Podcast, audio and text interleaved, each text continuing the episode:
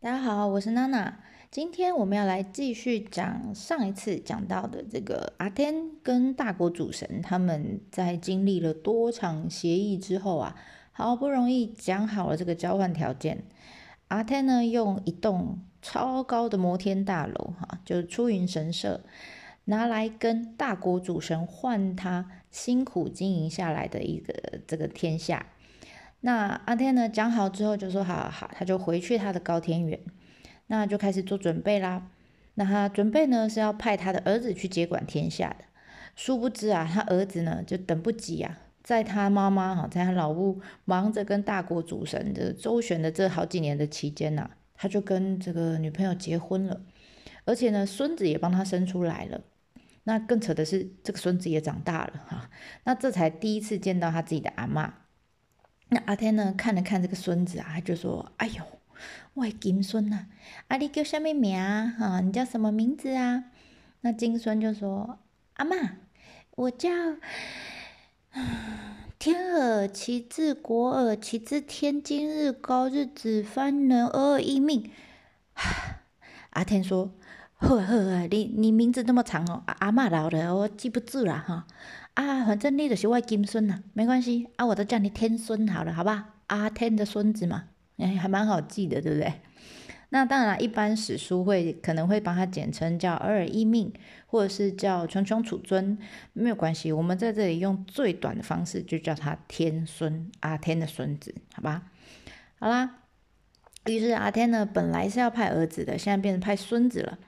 那这个有想到说啊，孙子还还算年纪还算小，让他自己这样一个人下去，阿天其实也蛮担心的，所以呢，他就指派了几个大臣哈，就要跟着这个金孙一起出发。那里头呢，包含了我们前面几集在第二集萤火晚会里面曾经出现的这个点子王司千神啊，就是想出一套计谋，想办法把阿天诱拐诱骗，把他骗出来的的这个很聪明的神。石千神，那还有呢？躲在石头门旁边呢？呃，把阿天拉出来的这个大力水手神，那还有在晚会里面跳舞的这个很性感的这个女神等等，哈，就跟着这个阿天，呃，跟着这个天孙，准备要去接管天下啦。那这个阿妈当然也是很担心啊，除了。呃，派了几个大臣跟着他之外，也传了一些东西要让他带着，哈，不是饭团哈，是比较重要的东西哈。第一个是一把稻穗，一把稻穗。那这把稻穗呢，他就交给了他的孙子，就说啦，你就把这个稻穗当成起点，哈。那到了那边之后，哈，到了这个地上之后呢，你就把它撒在土地里面，让它好好茁壮，好好的治理这一片天下。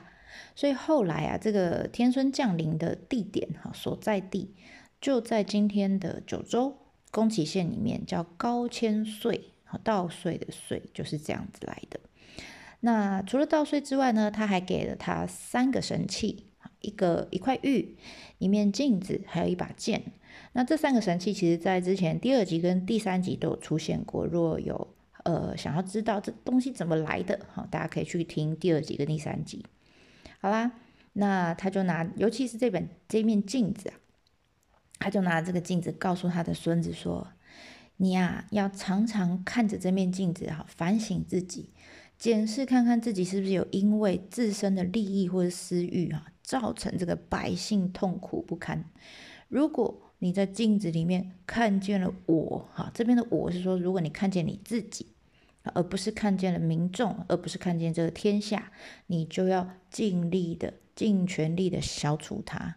意思就是说，你不能自私啊，你要为这个民众、百姓做事情。OK，好啦，那就在这个阿妈这个交代这些呃礼物哈，还有碎碎念之后，阿天这个很不舍得，就送着他的孙子离开了。那孙子呢，这个天孙呐。也跟阿妈道别了，道别之后就跟着一群人，这个一群大臣啊，浩浩荡荡就出发啦。那当然啦，这群臣因为平常都在高天原上面啊，但下来之后，哎，遇到了不少岔路啊，也也不知道怎么走啊。那个时代又没有 Google Map，对不对？哈，所以他们这样走着走着，其实就就迷路了。结果在在不知道怎么办的时候，有点慌张的时候，前面就看到咻一道强光出现，就光的那一头啊，就出现了一个鼻子长长、拿着钓竿啊，不对，鼻子长长、身高超过，据说了哈，超过两百公分，然后脸红红的哈，长得像天狗的这个一个神。那大家如果有想要看这个长相哈，想象中的长相，大家可以看文字版的那边有贴他的那个画。那这样子的一个神呢，就从光的那一头出现了。那他还是一头雾水，想说不知道来者是是善还是恶啊。所以这时候天孙呢，就派出了胆子比较大，而且不拘小节的这个跳舞女神，就就就说你去问他啊，你说问他到底是哪里来的，你是谁这样哈。结果呢，跳舞女神也没在怕哈，她就去了，就说：“哎，你谁啊？挡在这里干嘛？这样哈，我我们是天孙呐，哈，天孙这个要下来接管这个天下，你挡在这里干嘛？”啊，那结果这个人就说啦，这个神哈，他就说了，他说：“我叫袁田彦啊，我知道各位初来乍到，对这边一定很不熟啊，呃，大家不要担心啊，我带了几杯咖啡。”来帮大家压压惊，我们做个休息哈，稍微 coffee break，OK。那休息之后，我再来为各位啊，呃，引导方向吧，哈。就呢，听到这这个这一段话之后，这个放的很松，其实天孙他就是很天真嘛，还是像小孩子这样哈。那又旁边一群人照顾着他，所以他放的很松。他说：“诶。也好哦，他说：“哎，现在不是很流行在那个登山的时候，在森林里面泡咖啡吗？我们来体验一下这个感觉哈。”就呢，一群人，一群神呐，哈，就在森林里面喝了咖啡，稍微休息了之后呢，这个原田院大神啊，就就带着大家走啊走，走啊走，就到了这个高千穗去了。结果到了之后呢，原田院就说啦：“好了。”我的任务到这边已经完成了，我就在这边再次告别了啊。那天孙就说：“哦，真的，谢谢你，那个，哎，谢谢你带我们来哈。那你你家在哪里啊？哈，那原田院大神就说啦：哦，我住在一市啊，好，一市，一市就现在三重县那一带。那这个时候呢，天孙啊，其实他就瞄到了旁边这个跳舞女神啊。就充满了不舍哈，看着这个原田燕，他知道这个跳舞女神其实喜欢他哈，所以呢，他就当起了这个月老啊，就跟这个袁田彦大神说啊，这样啊，哎，一是就你先去看那个地图哈，一是跟这个九州其实隔隔了蛮远的哈，所以他就跟这个原田彦说啊，他说哎，一是离这里蛮远的，那为了答谢你嘛哈，嗯，我就让我们这个跳舞女神送你回家吧。其实根本不需要送嘛，你就找一个名目哈，让他跟他一起走。那转过来就跟跳舞女神说，他说：“哎，是你帮我去去问出他是谁的哈。那这样啊，不然你以后就叫元女君呐，元就是原田彦的元。他说，那你就呃改叫元女君，那你就跟着他回去吧啊，等于是就是把他许配给他的意思啊。那所以呀。”嗯，后来哈，你现在去像有原田彦神社嘛，那你在这个神社里面，通常都会发现有一个呃叫左流女神社，左流就是叫沙鲁哈，跟原田彦彦的原哈也叫沙鲁，这发音是一样的，其实就是拜这位女神。那这位女神因为很会跳舞嘛，所以她是才艺之神。再来，她跟这原田彦就结婚了哈，所以他们也算是恋爱之神哈，可以去这边跟他们求这个。好啦，就这样成了一桩美事之后呢，呃，这个天孙他们当然就进继续哈，继续开始开拓哈，开始经营这片土地。那在这之前呢，其实呃，我们在前面几集像最早的阿吉跟阿碧呀啊，然后或者是小海不是看见这个一对老夫妻的一个女儿，或者是我们讲大国主神见到了虚儿哈。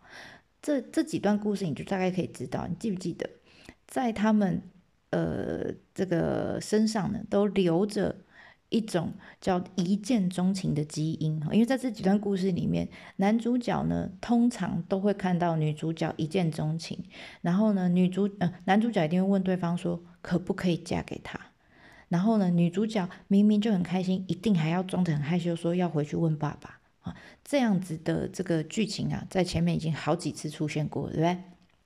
这一次不意外，但天孙就是他们有他们基因存在哈，所以他这一次呢，一样哈，在开始开拓这个天下之前呢，他就见到了一位很漂亮的女神。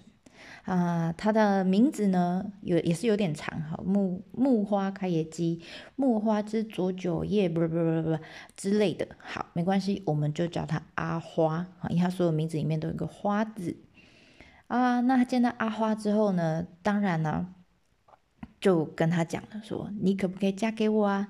女主角一样很害羞啊，就说啊，我要回去问我爸爸。好啊，那我跟你回去问爸爸哈之类的。好。于是呢，他就跟着阿花回家了，去见岳父了。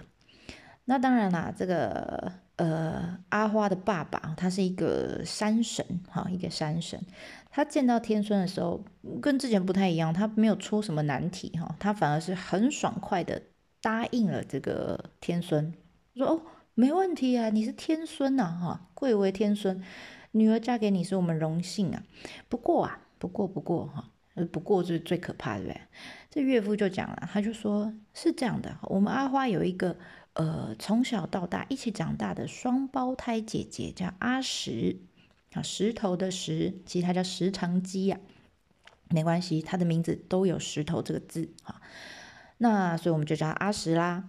他说这个阿花跟阿石啊，走到哪里都要黏在一起，所以如果你要娶阿花的话，那你要把阿石也一起娶回家。那天顺就想，哇，阿花这么漂亮，阿石是他双胞胎姐姐，那当然也是个美人胚子啊。本来想要娶一个，现在啊，我买一送一可以娶一对，当然好啊，对不对？所以天孙就说，没问题，没问题哈。他们这个姐妹俩以后就由我来照顾了哈，谢谢岳父啊。那这个岳父当然很开心啊，啊，嫁女儿嘛，所以他就准备了很多这个嫁妆让天孙带回去。就过了几天啊，天孙就准备好了哈，要来迎娶这两个姐妹。就把他们两个娶回家之后呢，坐在这个床上啊，两个妻子啊，两个老婆都盖着这个头盖嘛，啊，心里很开心啊，开始就先走到了阿花身边，唱起了歌，掀起你的头盖来，哎，先开始阿花，阿花呢娇羞的看着他，微笑着。结果呢？第二个啊，当然要掀开阿石的头盖啦。有一次啦，掀起你的头盖来，嘿，掀开之后，看见阿石也娇羞的看着他，微笑着。他马上就什么，靠腰啊，就盖上你的头盖来。他把这个头盖给盖上，为什么？吓到了啊！因为呢，他长得阿石哈，虽然是阿花的姐姐，但她长得跟这个阿花。呃，这个完全不一样，是个超级大丑女，长得就很像这个丝袜套头的如花，所以吓到，心里想说靠，哪家败啊？于是呢，就连忙呢差遣这个随从，就说：“哎，你们赶快把这个阿石送回去，这个我不要，就退货了。”然后转过头来呢，跟阿花共度一夜良宵，结果啊。另一头看到被退货，这个哭得很惨的阿石啊，这个岳父就很无奈的摇摇头啊，他就心里就想着，唉，他从他过去哈曾经就是发誓过哈，就是许愿过了，应该这样讲。他说，如果把阿花留在身边服侍的人呐，那这个人呢一生就会像花朵一般绽放，美丽，但是很短暂。那。如果把阿石留在身边服侍的人呢，他的寿命呢就会像石头一般永不消灭啊。那我所以，我之所以把这姐妹同时嫁给这位天孙呢，我就是希望她，因为她治理这个天下嘛。那所以希望她呢可以如繁花一般呢这个璀璨绽放，但同时又可以坚若磐石，永世不朽。没想到啊。没想到啊，天孙现在把阿石送给我了，送还给我。哎，那他的寿命可能就会像花一般，很美丽，没错，但是没有办法永恒呐。OK，那故事讲到这里，先暂时告一段落哈。那我们在这段故事里面，其实讲到两个是可以稍微跟现代有一点连结的地方。第一个就是我们刚刚最早开始讲，帮这个天孙他们一行人带路啊的这个原田彦，我们说长得像天狗的那个有红色脸的神。那其实呢？因为在这个故事里面，他的角色的关系，所以现在你如果看到原田彦神社的时候，通常呢，你去那边，呃，祈求的就是，呃，祈求比如说旅途平安啦，呃，交通安全啦，啊，或者是你当你人生迷惘的时候，他是一个指导神，这样可以引导你去往对的地方走。所以你们有机会可以去参拜一下，找原田彦神社，在伊势那边有。那当然还有一个大家比较耳熟能详，就觉得嗯，好像这个名字听过，哎，没错，原田彦咖啡，还记得吗？我们在这集里面有讲，他带了几个咖几杯咖啡，有没有让他们在森林里面喝咖啡？没错，在东京的惠比寿那边起家的原田彦咖啡，就是用这三个字啊。那今天在台北、台中也有分店啦。那其实我就很好奇，他们为什么要用这个名字来取名啊？就后来发现哦。呃，他们老板啊，我本来以为是他们老板叫原田燕，就害怕不是哈。